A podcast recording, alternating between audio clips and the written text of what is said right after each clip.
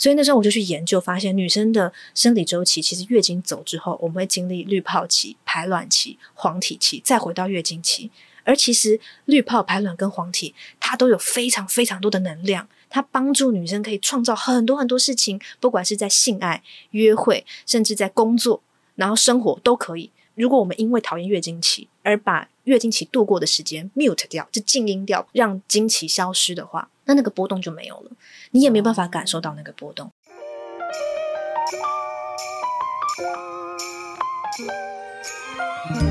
迷人好时光由女人迷与绿藤生机共同制播。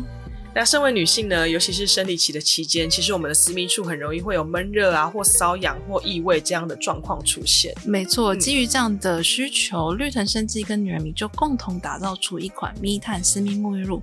大家知道，私密处的肌肤是其他肌肤吸收程度的二十二倍，哇所以这一个密探私密沐浴露呢，就非常罕见的用。百分之百的天然来源作为洁净配方，希望可以将温和做到极致。那我们自己亲身体验之后，也觉得洗完非常非常的舒服跟柔嫩，然后私密处也不会再有出现闷热或者是瘙痒或异味这样的状况出现，让我们每天的生活都感觉更舒服自在。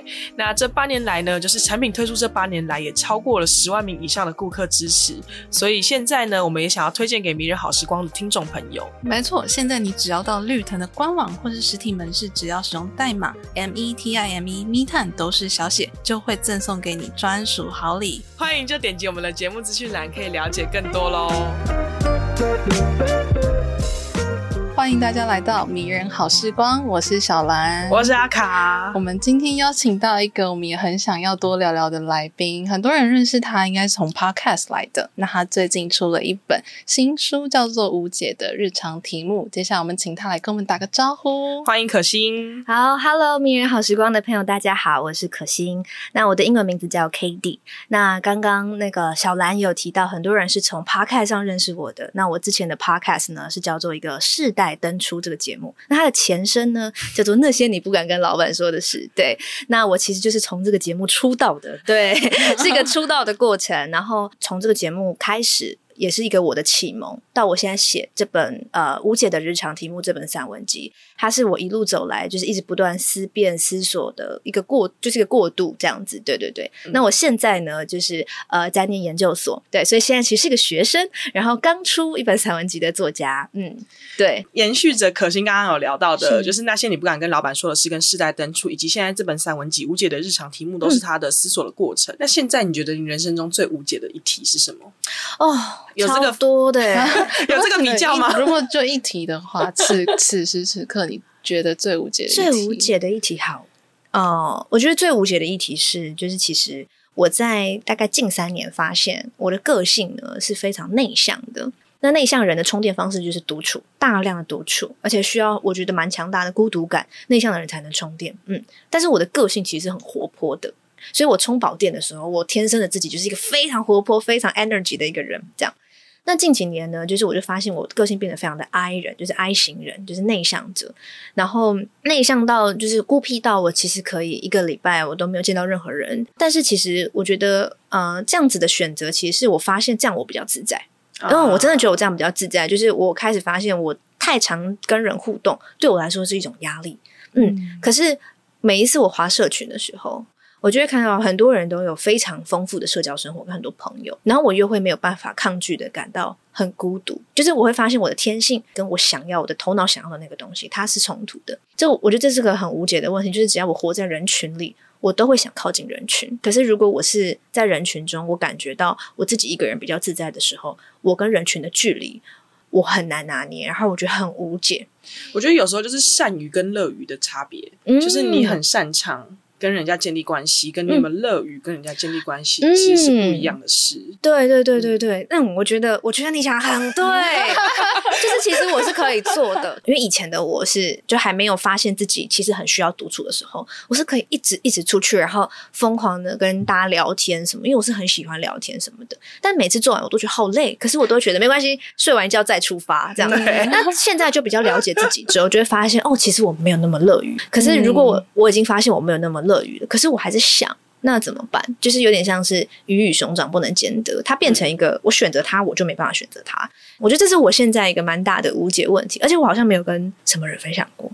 哦，而且我觉得这个好第一手消息，哎、这个我觉得这个真的蛮 real 的，就是就是你知道在看社群的时候就觉得哦好羡慕，我也很想也想要这样的生活，这样，但明明就是我自己选择不要的，对，然后我就会觉得啊。那怎么办呢？这样，嗯，对，我觉得还有还有听起来还有一个地方，可能是我应该，嗯、其实呃，假设我现在是更想要一个人的，嗯嗯，嗯，但是我脑中还有过去啊，我曾经的行为模式，对对对，因为我今天礼拜五晚上我应该要出去跟一大群人，就像社群上面那边看到的那样子，嗯、或者是我自己曾经做过的样子。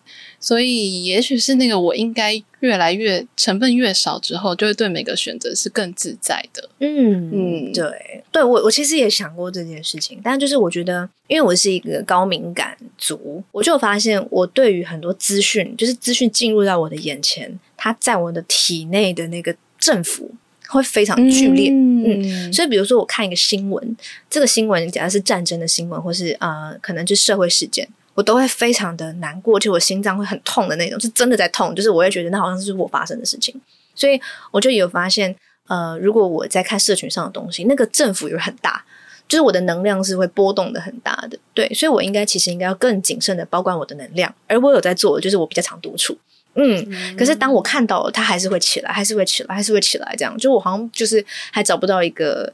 很自在的去看待这些东西，然后让我的能量还是维持在一个很不错的水平的方式。嗯，嗯，就是我目前觉得蛮无解的问题。嗯，嗯，那个能量你觉得是有机会让它调节的吗？还是说它就是自然会发生在身上的一个状态？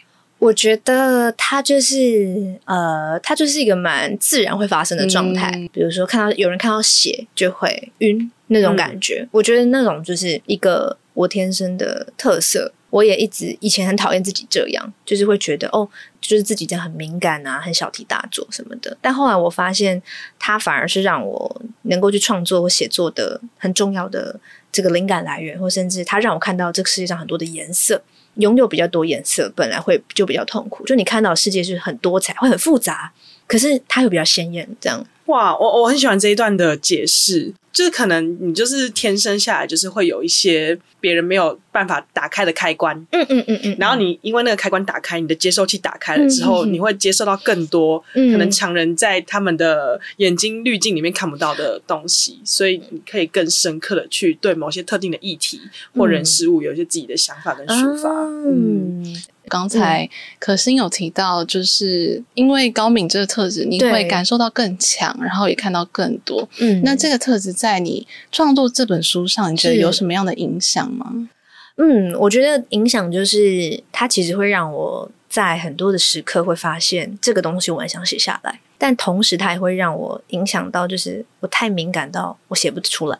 就是因为我我必须处理我的情绪，或是我必须先跟我情绪待在一起。嗯。很多的题目其实都是因为我的高敏我想到的。像是哪一个？好多诶、欸、呃，比如说像有一篇叫《俄罗斯方块》，那那篇就是我，因为我小时候就很喜欢玩俄罗斯方块，嗯、然后但是玩俄罗斯方块就是为了想要把全部消掉，就是俄罗斯方块掉下来，它如果形状对了就会消掉。对。但是我没有想到，我玩这个游戏竟然会让我用到后来，就是当我在面对一个需要呃离开的感情的时候，我那边是写说，就是我们两个互相拥抱，然后他高我一颗头，所以我的头刚好落在他的下巴。然后就发现我们两个就像是一个俄罗斯方块，但也等待被消失。因为当我们两个合了，嗯、然后我们就会消失，消失。我们并不是拼图。我们不会拼在一起，我们是俄罗斯方块，等于是我以前玩小时候玩俄罗斯方块的时候，我就已经对俄罗斯方块有一种感觉了。嗯，然后它会让这个感觉会一直跟着我，到我写东西的时候，它会突然出现。因为我们在看那个这本书的时候，觉得可心是一个非常赤裸的在书写的这个过程。嗯，然后我觉得同时之间，我自己会有一种不安全感是。如果是我的话，我不敢这么诚实，嗯，让所有人知道你在想什么，跟你的感情状态，你的所思所想。对，所以你在创作的时候会有这样子的不安全感吗？或者是你有刻意的在藏什么东西吗？嗯，其实我没有藏，就基本上我写的都是真的。但是我当然会觉得说，呃，因为有些东西是涉及到对方，我会尽量不要去写他的事情。我会尽量去写我的感觉就好，毕竟我是这个故事的其中一部分。嗯，那我不我不能代替他发言，我也不知道他到底怎么看待我们的。可是我可以去写我怎么看待我们彼此的。那我在写的时候，我其实也有在书里面很常提到，就是其实我写作是为了不再逃避，我不想再逃避我发生的事情，然后我必须用一种方式让这些东西请他们出来，请请、oh. 对，有点像把他们请出我的身体。我就是写作，那这种时候一定要诚实。如果我没有诚实的写下来的话，那个他根本没有请出来，他就是还在里面。我只是。想把他化个妆，然后让他就让他出来走个秀而已。那个不是真正的让我里面的东西出来。所以其实我在写的时候，其实我没有一开始我是没有预设读者，就我不会觉得、嗯、哦，这个东西会不会只有被谁谁谁看到？不会，我。在写的初衷都是先以我能不能诚实的面对我自己。我在后记里面有写到一句话，就是我觉得面对自己虽然很恐怖，但是背对自己也无路可去。所以我，我对有，有这句话，但我原话好像不是这样，但我我记得是这样。现在需要看一下吗？对，对，对，瞬间瞬间想不起来。对，大概大概是这句话。嗯，嗯那。他有让你看到更不一样的自己吗？嗯，因为我觉得书写有时候，它就是虽然你会觉得你脑袋里已经有非常非常多东西，但你写下来的时候，你会发现哇，其实你的潜意识跟你自己想的其实不太一样。嗯嗯，我觉得会让我用不同的角度重新看待这件事情。就是呃，比如说在这本书里面有一篇叫字体。字体是在写我跟我的一个朋友，嗯，一个非常好的朋友。其实我从来没有写过他，因为我跟他的事情会，我只要想到我的很多情绪，所以我尽量不写他，或是我甚至没有想过要提笔提起笔写下他。但那篇其实很长，那篇反而是我花了好多次把它写完。然后我写完之后发现，其实我还是用某种方式在爱他，只是以前我在情绪里的时候，我根本感觉不到，其实我是爱他的。但那种爱已经不是以前我们还在关系里的时候，嗯，我如此的爱他，是一种很远的，就是因为我们曾经爱过彼此，就是我们曾经有一段非常好的情谊，这个东西会变成一种像是保护符，是好的符咒，在我身上让我看待他的时候，我还是会带着一种慈悲。但是如果我不写出来，我根本看不到。我会以为我已经讨厌这个人了，我已经不喜欢他。但是当我一写下来之后，我就重新看待我自己面对他的那个状态。原来我其实是爱他的。这样，嗯，我觉得这就是一个哦，写出来才知道的事情。哦，我觉得刚刚刚刚前面在讲说，就是你要必须够诚实，把它写下来，才把它请出去，这件事很有感觉。因为我过一段时间就会翻一下哦，几年前写的东西，然后近期写的，就发现。几年前为什么会写这些东西出来？你就看到自己的状态在改变，对对，然后够不够诚实，其实是自己会看得到的。真的，别人就算读不出来，但你自己读的时候一定很有感觉。对，嗯嗯。然后刚刚我也很喜欢用“请”这个字，啊、就是请对它，它真的存在。然后你让它去下一个阶段，或者是你要去另外一个地方了。嗯，那你写的过程中，你觉得请的让你感受最深刻的那那一篇是什么？其实这一本书里面有三分之二都是我的日记。我把日记延伸，也就是说，因为写日记的时候，通常就都会说今天怎样怎样怎样怎样，然后都不会有前情提要。那但是我就是基本上就是把三分之二的我的日记呢做一些前情提要，然后完整。呃，我自己每次回去看我日记的时候，我都会吓到，我都会觉得我怎么会写出。这么好看的东西，就是这不是只是我的日记而已嘛？然后我我怎么就我就发现哦，够诚实的时候，他那个文字是他会自己列队出来，反而是他在展示给我看的感觉。那回应你刚刚的问题，就是哪一篇我写的最我在请他出来的时候最痛苦，或者哎最痛苦最有感觉也可以，应该是那个憋哭。憋我写憋哭的时候。我是超级超级难过的状态写，就是那种边哭边写，那一天真的很难过，所以憋哭它真的是一个我在写的状态是非常低落的。但是像字体或是梦境，都是我试过境迁会去写。嗯，我觉得情绪状态不同。可是憋哭真的是因为我觉得那个时候我真的好痛，我必须赶快把它请出来。如果我今天不请，我可能明天就爆掉了。嗯，所以我在那个状态写，所以我自己也会觉得憋哭的文字是更浓。相比于可能梦境跟字体，我都是分段，就是我分好几次写。嗯、每一次我在坐回电脑桌前，我对于这个这段回忆，我又有新的想法。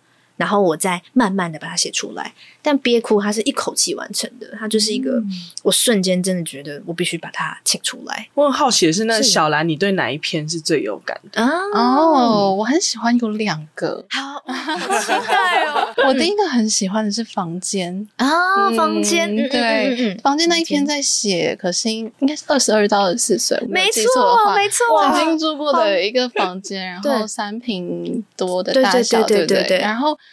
里面让我很印象深刻的是你最后在描述房间对你来讲的意义。嗯，比如说，如果你感觉你好像不能再爱人的时候，嗯、你就会想起这个时候你房间会对你说什么，会怎么做，然后你就会觉得他会无条件的包容你。对，我觉得很出乎我意料，因为现在这个时间，嗯、呃，可能远距工作啊或怎么样，我们都在自己房间待非常久的时间。我只会想说，好，既然我要待这么久，我要让他是很舒服的，然后是我喜欢的样子，但我从来没有想过把它拟人化，啊、就是想象我的生活里面，或者在不同情境的时候，我要把它想成一个人，嗯，然后这个人是支持我的、嗯、这个状态，所以我就觉得你用这个角度看，让我很出乎意料。嗯，我在写那篇的时候，因为那个房间我真的非常非常非常喜欢，然后但我真的是我真的没有时间跟他告别，我真的是很匆匆忙忙的就走，然后我真的搬到新的地方的时候，我都一直想到他，我都一直觉得现在是谁住在那边。然后那个住在那边的人对他好不好？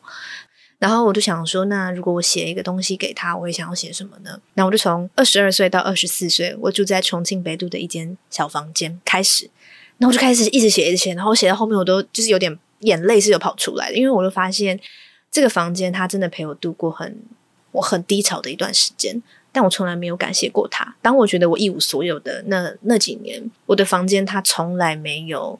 批判过我，苛责过我，然后他就是永远在那里等待我回家。他其实是让我还能振作起来，或是能继续明天起来过每一天很重要的存在。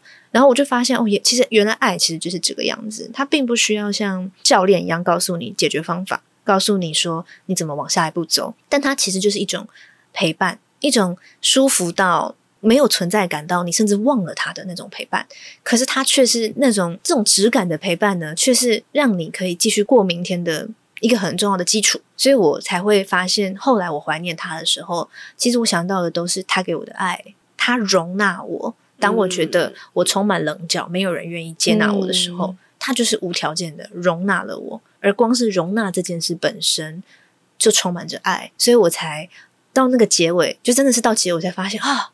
对，其实那是爱。然后我想到就很很感动，所以我就也有写。我最我记得最后我有写说，其实到现在我都觉得我很像有一个脐带系着他，就是他像是我的一个妈妈这样一个子宫，我系着他。所以当我觉得曾经让我感觉到不舒服的那些东西，只要那个期待还在，我都可以沿路回去想到我还住在那边的时候，他是怎么样爱我的。嗯，然后我就我就用有一丝勇气。去面对明天，所以那个房间真的对我超级重要，嗯、我超级喜欢那个房间，但也再也没有机会回去。嗯，要租给别人。对，因为租给别人，没 错，现实面就是这样。对对对对，嗯、因为我觉得空间跟年龄跟记忆其实是一个非常深刻的关系。对，你刚刚在谈这件事情的时候，嗯、我就想到了之前跟朋友有聊过一件事，就其实。以我现在的工作状态，其实我可以搬回家跟父母一起住。啊，然后可是我就跟朋友聊到一件事，是我觉得好像在家里你有一个不得不戴上很坚强的面具，嗯，就要让爸妈觉得你过得很好，其实你不需要担心。我现在还是会选择独居的原因是我还需要一个安放悲伤的地方，嗯，跟安放脆弱的地方。嗯，对，所以其实我觉得空间对一个人来说真的是一件蛮重要的事情，嗯，真的，嗯。那我来分享一下我最印象深刻的段落，就是我很喜欢可心在写人呆，就是合起来就是宝。然后你从一个朋友，可能他名字里面有宝的这个词想到这件事情。对对对对，你写说安普曾经在一次的访谈中谈到《最好的时光》这首歌的编制只用一把吉他，这些年学会的技巧一个都没派上，原因是就是在这个。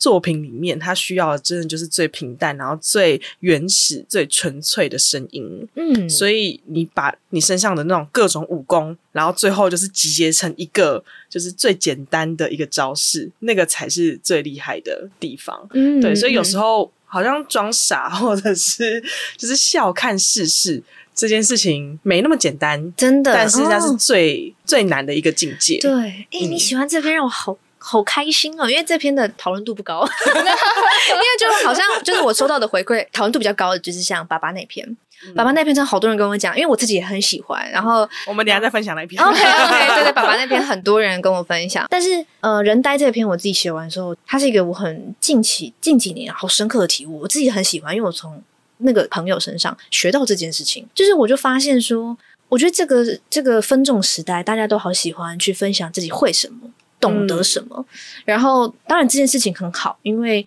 当我们在这个串流平台的时代，知识它可以流动，所以我并不需要呃花很多钱，我才能学会一个东西。就知识变得就是没有那么阶级化，嗯、这件事其实我觉得它本身是好的。但它其实也会呃造成一种现象，就是我一直以来都觉得近几年看到一种现象，就是很害怕，应该说大家很害怕被认为自己是无知的，就是会很急着想要说哦，这个我知道，这个我看过，哦，其实我知道，你不用再跟我解释一次等等的。但是那个那个朋友他完全就是一个哦，你要把我当笨蛋，我没差，他真的没差，他反而觉得说，嗯，这件事情有那么重要吗？呃，让全世界的人知道我懂这个，或是我在当下急着解释。这件事真的有那么重要吗？那因为这件事跟我很不同，因为我个性比较急躁，我就会说啊，我知道，我知道，就我知道那个东西，我其实知道，我就是我就很像小朋友，就是我老师我知道那种很想要急着去妙丽，对妙丽妙丽是 我知道。老师对麦教授。对就是这样，然后我就会觉得我我那样并不是因为我我觉得我想炫耀，但是他其实是某一种自尊，这个自尊我竟然没有思考过，但他在他身上我发现。他完全不需要，但他明明都知道，他其实懂超级超级多，可是他总是会在对谈中当沉默或是聆听他人的人，他不会去急着去证明自己很厉害，甚至他对于现在可能，比如说现在的啊、呃、政治或社会，他都有很多想法，但他不会去很积极营营的，就是去说哦，我觉得什么是对，可是他非常非常关心，他也非常关怀，所以嗯、呃，我就发现说，在这个这个时代下，就是如果我们要选择做一个。无知的人，或是选择做一个这个无知不是真的无知，而是选择做一个先不要话那么多的人，好像变得反而比较难。因为当大家都在比谁说的话更好听，谁说的话更有内容的时候，当你选择做一个不说话的人，反而是让你放下很多的自己。然后我就在他身上学到这件事情。嗯、那同时，因为刚好听到安普说，他学的所有的技巧都没有用上，最好的时光就只用了一把吉他。可是他他知道，其实市场期待他突破，市场期期待他去做很厉害的音乐，所以他很挣扎。他到底要不要自废武功，甘于平淡？嗯，嗯，他能不能有这个勇气呢？他能不能放下自己的虚荣心，不要为这个作品上妆，只为了他想唱出一个平凡到能让别人放一百多次都听不腻的音乐？这是一种勇气，然后他也很需要智慧。他是一个很难做的选择，但是有时候好像。能这样子做的那个状态的人，他可能是一个更自在或更圆满的状态，所以我很想去学习这件事情，嗯，所以我才把它写下来。我觉得聊到聊到现在，对于可心来说，诚实这件事情听起来非常的重要，欸。诶、嗯，就你你聊到了很多，比如说在 Podcast 在用声音。跟大家见面的时候，我不用为我的声音上妆，嗯，然后也像刚刚你从就是这一篇文章里面分享到的，去完成一个很厉害的作品的时候，其实他是没有为用很厉害的技巧，对，或他会的所有东西上妆，嗯，所以感觉就是诚实这件事很重要，对你而言是这样吗？嗯，我觉得的确是我曾经的座右铭是真诚这件事情，它是没有道路可以前往的。因为真诚本身就是道路，但我忘记这句话是谁说的，所以它一直是我的座右铭，就是当你不知道要怎么做的时候，你就保持真诚，就是诚实是上策的意思。当你诚实了，那它本身就是一条路，嗯，它永远都会是一条路，它是没有办法学的。所以真诚不是一个我透过学习我就可以去展演的东西，反而是当你当你选择它的时候，它本身就是一条路了。但是它会带你到哪不确定，所以我一直都觉得，嗯。真诚这件事情对我来说蛮重要的。嗯，书里面除了谈到跟朋友之间还有亲密关系、亲密伴侣之间的关系之外呢，嗯、呃，我也看到可心有记录跟爸爸还有跟妈妈的关系，没错，这也是或许是大家很有感的。对，超多人跟我分享的。就是、嗯，呃，可心在书里面有提到说，他在车里面问爸爸说：“你觉得你人生最大的成就是什么？”就是那种一想起来就会觉得人生充满意义的事情。嗯，然后他爸爸一言不发的。做了一个动作，好，我觉得我可以念一下。那时候我坐在副驾驶座，等待着一场演说，却没听到任何回答。接下来发生的事转瞬即逝，却成为了我人生中少数的魔幻时刻，在日后被我用慢动作无限回放好几次。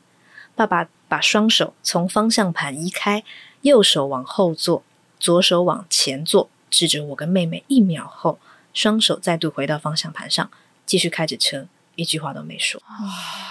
对啊，我我那时候看到也是觉得哇，爸爸的爱就是没有声音，但是那个力量好大，那力量大到我真的觉得哇。然后当下，我跟我妹就哇，然后我们两个真的沉默了大概十秒之后，然后因为我们家比较不是喜欢这样子说爱的关系，嗯、那我妹就开始。哦，爸爸，你很三八，你这样我们怎么我们很害羞啊？就我们就开始就是演一个就是你知道很浮夸的样子，对。然后我爸就没说，也没说话，就去开车。他本来就比较寡言的类型，但当下我就觉得，我觉得我很废的时候，我觉得我很糟糕的时候，我爸已经觉得我是他人生中最有意义的事了耶。我的存在本身哎，我不用努力，我不用，我不用多漂亮、多优秀、多么讨人喜欢，我已经是了。这件事情的力量真的很大，我现在又要鸡皮疙瘩。对啊，每次我想到，我都会很，也都会很感动。对，嗯、我觉得就是这种家人之爱啊，嗯、就是有时候就是千刀万绪说不出来，但是那个那个力量，就是你你的存在本身就是价值的这件事情，是非常非常大的安慰。嗯。嗯然后我觉得大家也可以就是认真去看一下可心的书，然后 里面应该会有非常多，不只是家人之间的安慰，还有就是亲密关系的安慰，然后也有你在脆弱或孤独的时候，会觉得好像有一个人懂你的这种感觉的安慰。嗯，我觉得也有是，就你那些可能还在困扰、困惑中的题目，也会在这里面找到一些共鸣。就是没有找到答案没关系，反正就是。继续进行下去，嗯、对。嗯、那接下来我们就想要花一点篇幅来聊一下，因为其实书里面也花了蛮多篇幅在谈那个女子旁絮语，没错。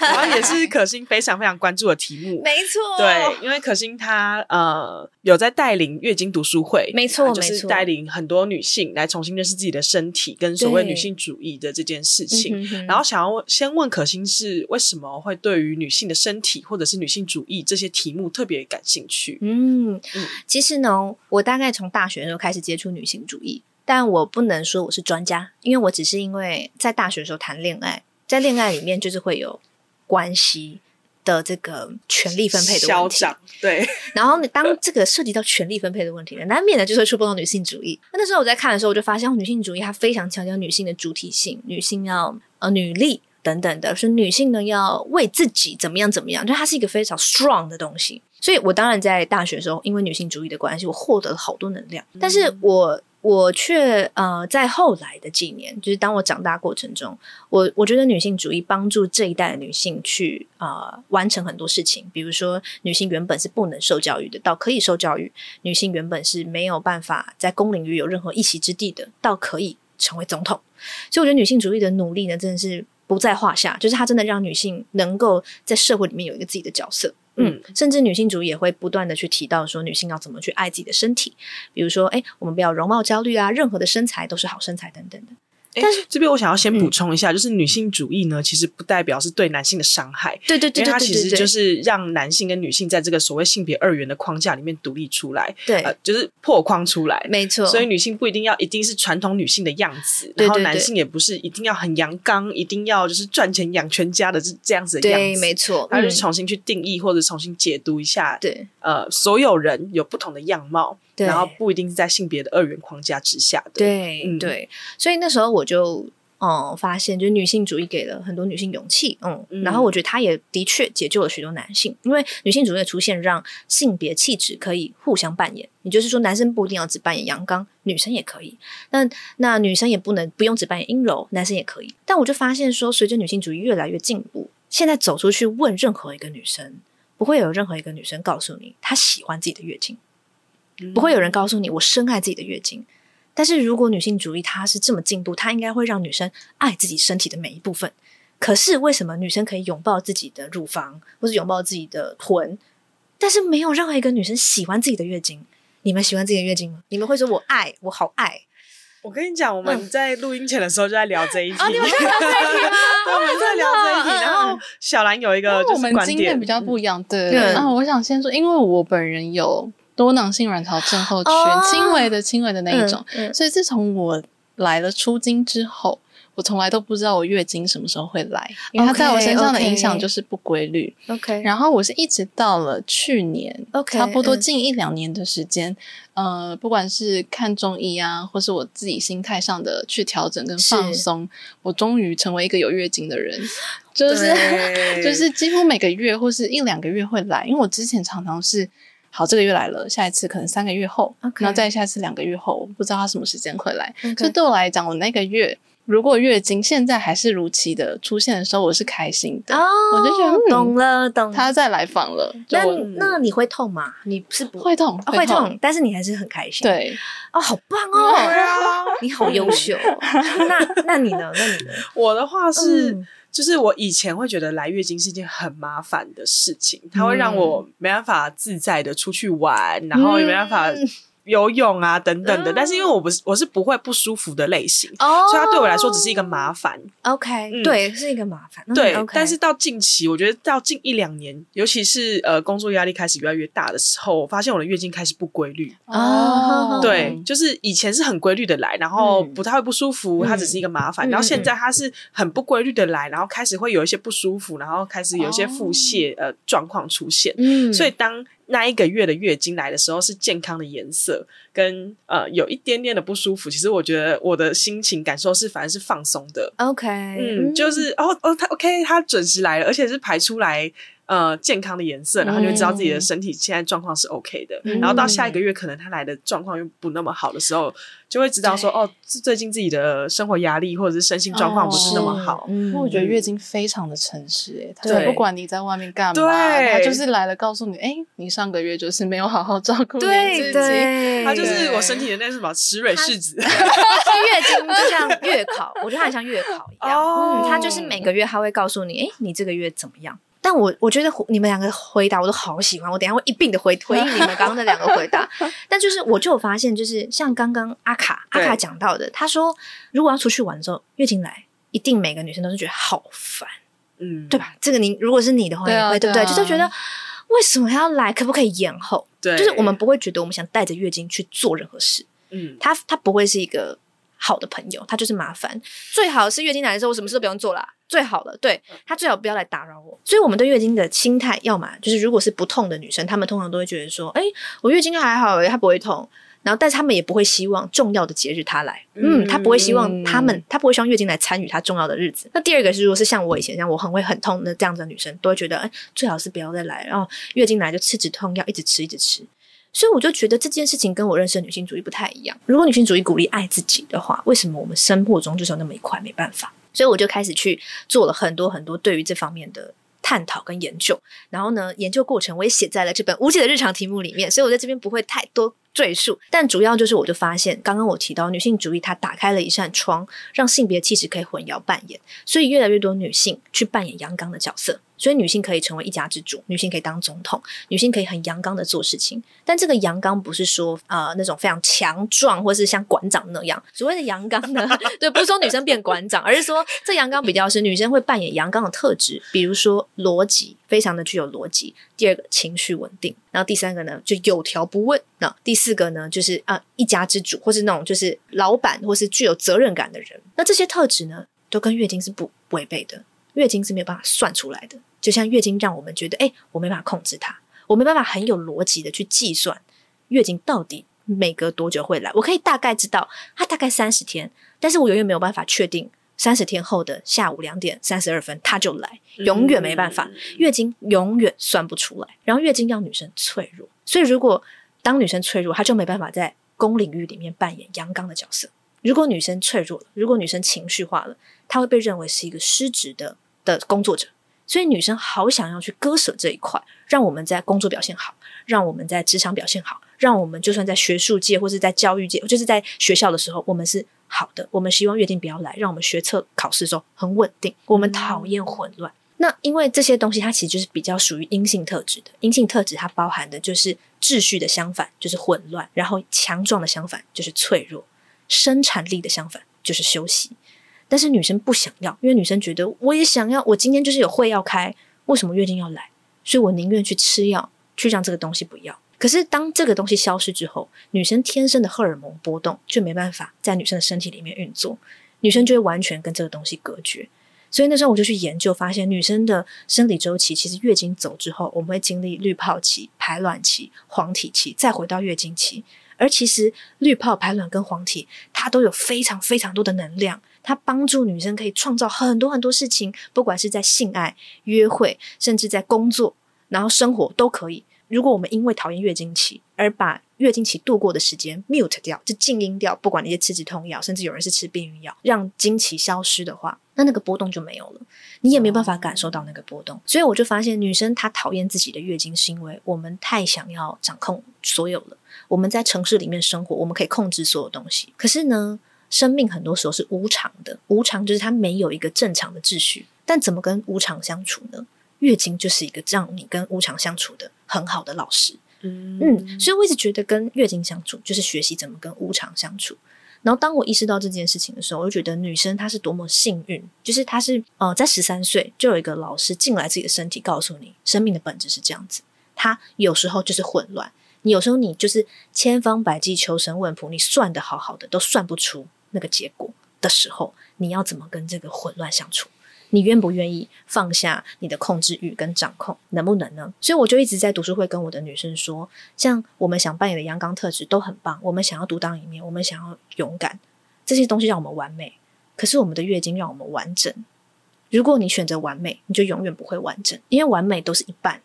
但是我们都知道，有强就有弱。有开心就有悲伤，有活动的时候就有休息的时候。那你想要让自己完整还是完美呢？你要你如果让自己完整，你其实就走完你自己的一圈。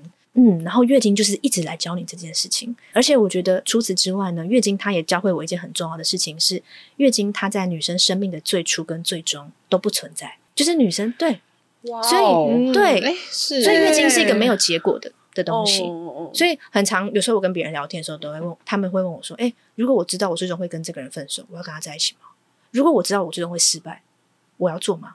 一般人都会觉得不要啊，因为这样没意义。可是月经就是用它的道来告诉你，我最终会走。可是来过月经的你再也不同，因为月经就是一个过程，它是一个过程主义者，它不是一个结果论。但当我们在城市里面，我们会很想要结果，我们会希望 KPI，我们需要数字，我们需要一个结果。如果这个东西没结果，我就不做。可是月经就是告诉你，我是一个没有结果的东西哦，我会走。既然我会走，那你觉得为什么我要来？我就是来告诉你，人生就是一个过程。这个问题就好像，如果我们终究会死，我们还要活吗？我们要活啊，我们就是要活。而月经就是告诉你这件事情。所以我每次在跟月经相处，我都觉得他在告诉我生命的真谛。嗯哇，你把月经讲的好迷人呢，迷人。对，对我真的在月经身上很多体悟，就有时候我感受到这件事的时候，觉得哦，好好感动，我都会去，我都会去想，我跟他分开的时候还有多久？因为我太晚认识他了。嗯像我现在在办女生都市女生的月经读书会，为什么是都市女生呢？因为都市女生就是一群最不想要让自己阴性的人，她们最喜欢阳刚特质，我们最想要稳定，我们最想要自己工作表现好，所以我们会通常对月经最排斥。所以我最想要让他们认识阴性这个东西，阴性力量这个东西，让他知道，哎，你的月经它是一个让你完整的入口。那我想邀请你走进去这个门，你要一起吗？所以我现在在跟女性她们谈论的是月经的相处。但其实，我希望我以后心有余力，很希望去处理女生跟月经的相遇，就是初经，以及女性跟月经的分开。嗯，所以其实月经它的相遇、相处、分开，它是一段关系，它就像个情人一样，它就是终究会离开你。但它每一次，它它在这中间呢、啊，它就是每一个月、每个月来一次。那你要怎么样跟他相处？所以我现在在谈的是相处，对。嗯、但我未来会很想去做相遇跟分分开。嗯，哦，好好听哦。我就特别喜欢那个，就是我从来没有想过月经是在我们生命最初跟结尾都不会不会在的一个存在。对，对，真的，所以它它就是一个中间而已。嗯，嗯，然后它它非常不符合绩效主义在谈的结果论，但它有我反而就觉得，可是生命就是这样啊！如果你生命要谈结果，就是死亡，嗯、什么都不用谈了。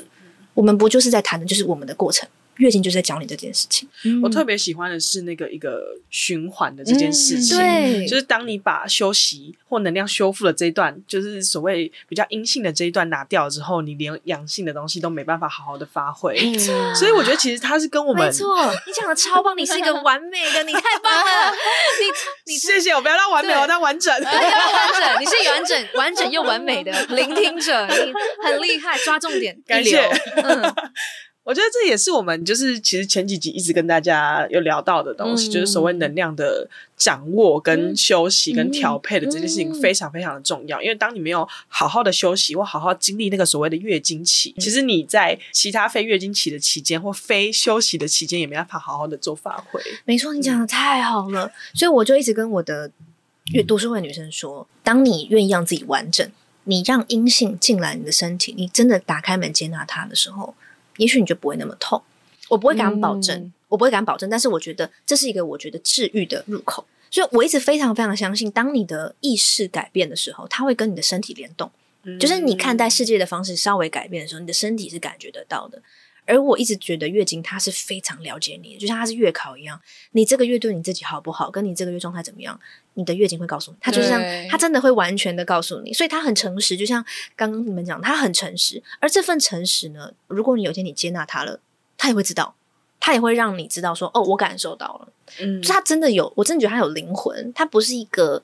它不只是一个生理现象而已，我真的觉得它好，它跟女生的个性是很像的。就是你是一个什么样个性的人，你的月经可能就有类似的个性，所以它其实是真的，我真的觉得很特别。每一个人的月经的习性都不同。然后同时呢，我一直觉得，就是像我们现在在过的时间是二十四小时的时间，但是女生的身体里面就有一个独立的时间，是没有任何人可以指明的。我永远没有办法控制我们同一天月经来，所以你有你自己独一无二的时间，然后那个时间只服务为你服务。但如果你没有去感受到那个时间，去感受到自己滤泡期是什么时候，黄体期什么时候，你的时间管理就会出现一些卡住。如果女生一直活在二十四小时的社会时间，就常常觉得自己不合时宜。所以我很想要去告诉女生，不是你不合时宜，是因为你第二个时间你没有一起整合。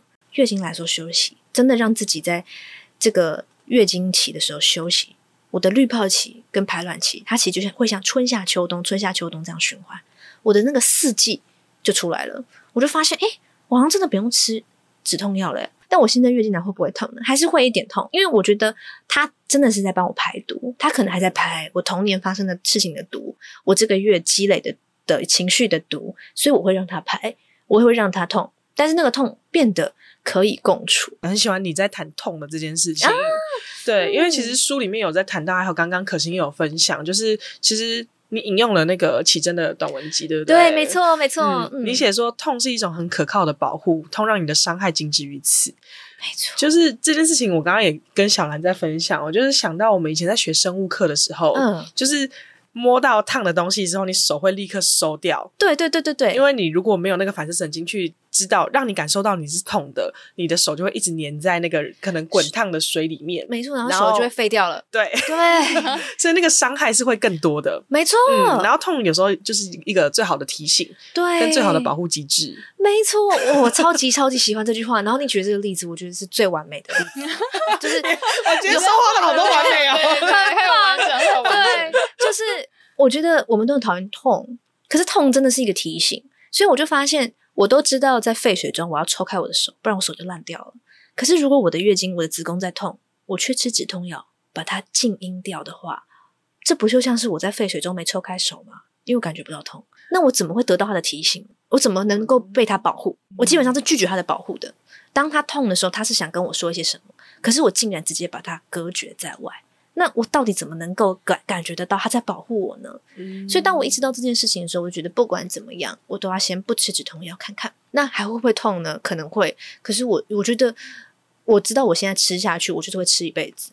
那我要停，我就现在停。所以我停药之后，当然就是痛到不行啊，每次来都好痛。可是我就是觉得我要去感受那个痛，我要去你要让自己休息。对，我要让自己休息。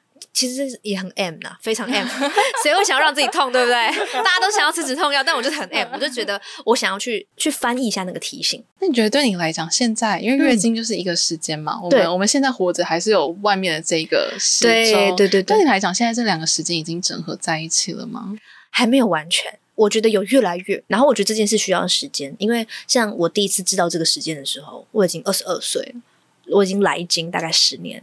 所以我已经晚十年，也就是我有十年的时间，我都没有跟这个时间、你体内时间相处，所以我本来就没有预期说我一定会在一个月学会或两个月学会，我觉得它会是一个一辈子的事情。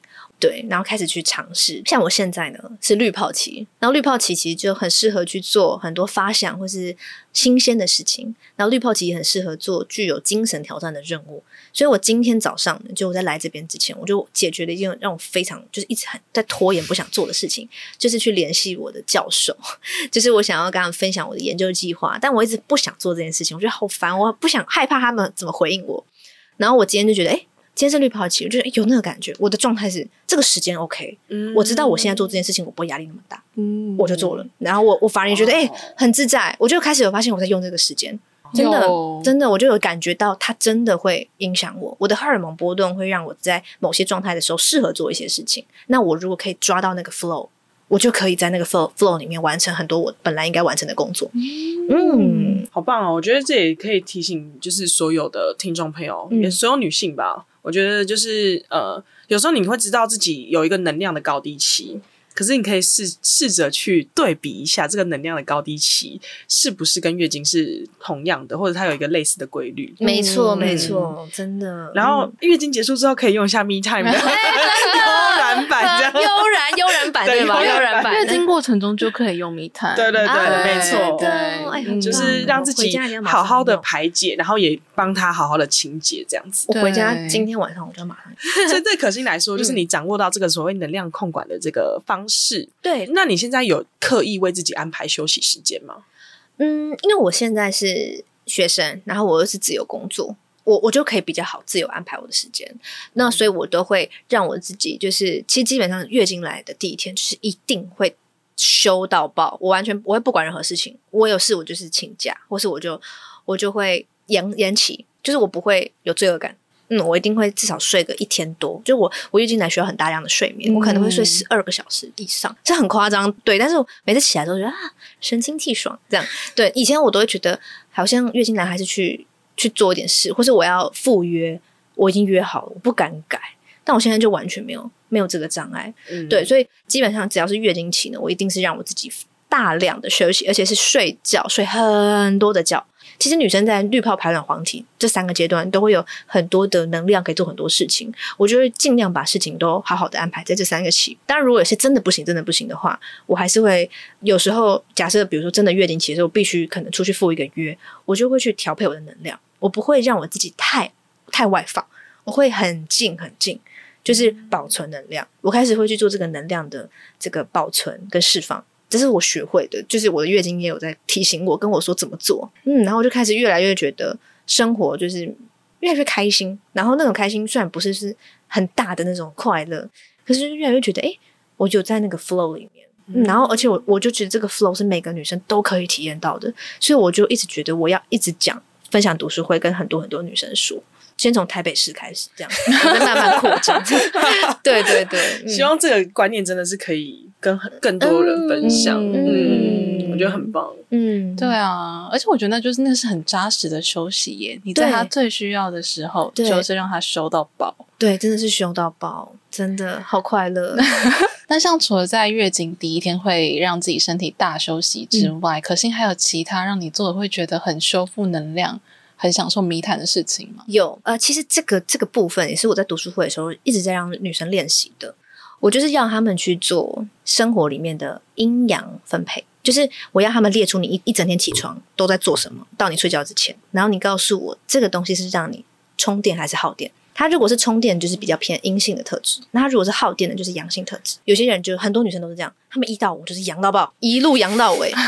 然后呢，她们她们就会在下班后或是假日想要阴回来，但是她们都觉得不够，因为。白天太阳了，阴回来好可爱，对，阴回来，阴回来，对，对，对，对，对，对，但是就是有点阴不回来这样。然后我就说，所以呢，呃，我们要练习的就是你要很清楚的知道什么东西让你消耗能量，但什么东西能让你充电。所以我就有告诉他们，像我的充电清单长这个样子。对，我就发现其实有很多事情会让我感到由衷的充电跟快乐，比如说好好的为自己准备一道晚餐或中餐是自己做的，就是我放下手边一切事情。就只是这一刻为为我自己准备我要吃的东西，然后这件事会让我非常的充电。我甚至吃的那一餐，我整个下午心情都会很好。然后对，或是边听 podcast 边打扫家里。哦，我超喜欢这件事情的，就是我的耳朵在听东西，可是我的我的眼睛没有在看什么，我就是一直在扫地。然后我的耳朵在听让让我很舒服的一些节目，然后边做这件事，我就是很疗愈。然后是呃弹吉他、唱歌也是，而且是没有要为了表演，或是没有为了目的，就只是我喜欢唱这个歌，我就把它弹出来唱。我就发现我好回到家乡的感觉，内心的家乡。我都跟我的读书会女生说，这是返乡清单。你要列一个你的返乡清单，就是什么东西让你觉得回家？那那种回家是你心灵的故乡，它是真的让你觉得很开心。你你不是在报复性的休息，比如说。像我也很喜欢滑 reels，reels 就很开心嘛。你一直滑，可是滑到最后，你就觉得，呃，其实你没有很开心，就是会空虚，很空虚，然后好累哦。那个就不是，那个就不是你的反向清单。嗯，嗯，所以我就邀请他们去写。还有比如说，我很喜欢在夕阳快要落下的之前，然后天气很好的时候出去散步，然后看它、哦、看它落下来，我觉得好，我好，我会真的觉得很快乐，而且我会一个人去做这件事情。然后如果天气不错，有微风，我会觉得。人活着就是为了看这个吧，就是我觉得我如果明天还可以看到这个景象，我就愿意再活一天。这样真的，嗯，我就觉得好值得，好值得看的一幅美景。就是其实像这些，我都觉得它是一个很 me time，很修复自己。这些事情我都只能一个人做，然后都是很让我感觉回到家乡。还有写日记。就是进入心流的过程，对不对？对，因为我觉得你刚刚举了一个例，很很重要的提醒，就是我们常常以为我们在休息，其实真的没有休息到。没错，有时候你在划社群啊，你在看 reels 啊，你就浪费很多时间而已。但对，你其实没有很认真的修复好自己的能量。没错，嗯，所以真的就是要有一些觉察的这个过程，嗯，然后让你觉真的是在那个当下是享受那个当下，然后进入心流，然后你结束之后是觉得自己的存在是一件很棒的事情。嗯。嗯那我觉得大家也可以去测试看看，搞不好你先列出来的那个返乡清单第一条，并不是真的返乡清单。对，你就直接去试试看，就是做完之后能不能，就像滑 reels 可能是当下很快乐，但是过了一段时间你会觉得很空虚。但那个看到夕阳落下的那个感动，是会让你想要再多活一天的。对，这种我觉得它就真的是在你清单上的那一个。对，对我觉得有一个很好的分辨方式就是。什么是快感？什么是快乐？嗯，嗯，我觉得蛮不一样的。因为快感有快感的事情会让我们一直一直很想做，可是它一停了，它就没了。但快乐的事情是做完它会延续的，嗯、就是你就像看那个戏一样，哎，一整个晚上心情都好。Reels 就是一直当下，哎，划一个刺激到，好好笑，再一个刺激到，但是你手机拿掉之后，你就会觉得，哎。我刚刚在干嘛？就是你，你那个、那个、那个影像不会让你生活中那个快乐感那么久，不会。所以呢，我一直都觉得，就是快感跟快乐是现代人很需要区分，因为我们快感来源太多，我们都会错把它当成快乐。可是我觉得快乐能让你快乐的东西真的很少，但是就是要去找。嗯嗯。哇，那希望大家都可以在下一个你的 me time 的时候开启迷人好时光，然后真正收获到快乐。嗯，真的拥有你自己的返乡清单，对，好棒哦！今天非常谢谢可心来我们迷人好时光的节目里面跟大家分享，然后也推荐大家可心最新的散文集《吴姐的日常题目》已经发行了。那接下来有没有一些宣传的活动呢？有的，好，想跟大家说，就是我的这本散文集《吴姐的日常题目》呢，在成品还有博客来线上、momo 金石堂都可以购买，还有实体书店现在都有，嗯，基本上应该都有。如果没有的话，请去跟那个店员说一下，你要买无解的日常题目这样子。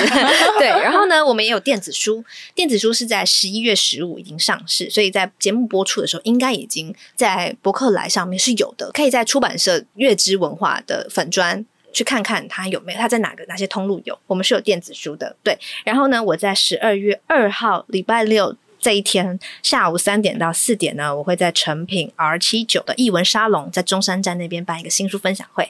对，那它是免费的，所以如果有朋友看完书，然后有很多想要跟我聊聊的，然后想要跟我谈的，嗯，都可以在那一天就出现在这个中山的诚品，然后我会觉得看到你，会觉得很开心。这样，嗯嗯嗯。其实我跟小兰。自己看完书都觉得哇，就是真的有很多东西，感觉可以跟可心多聊。的，真的。所以其实今天节目也聊了蛮多，对，我们聊好，我们真的聊好久，我们好开心哦。对啊，所以也非常期待大家听众朋友有不同的对于呃文字有不同的解读，嗯，或者是在这文字里面获得一些陪伴或疗愈这样子。嗯，嗯。好吧，好哦，那就欢迎大家听完 podcast、嗯、去支持这本书，然后也可以去参加这一场分享会。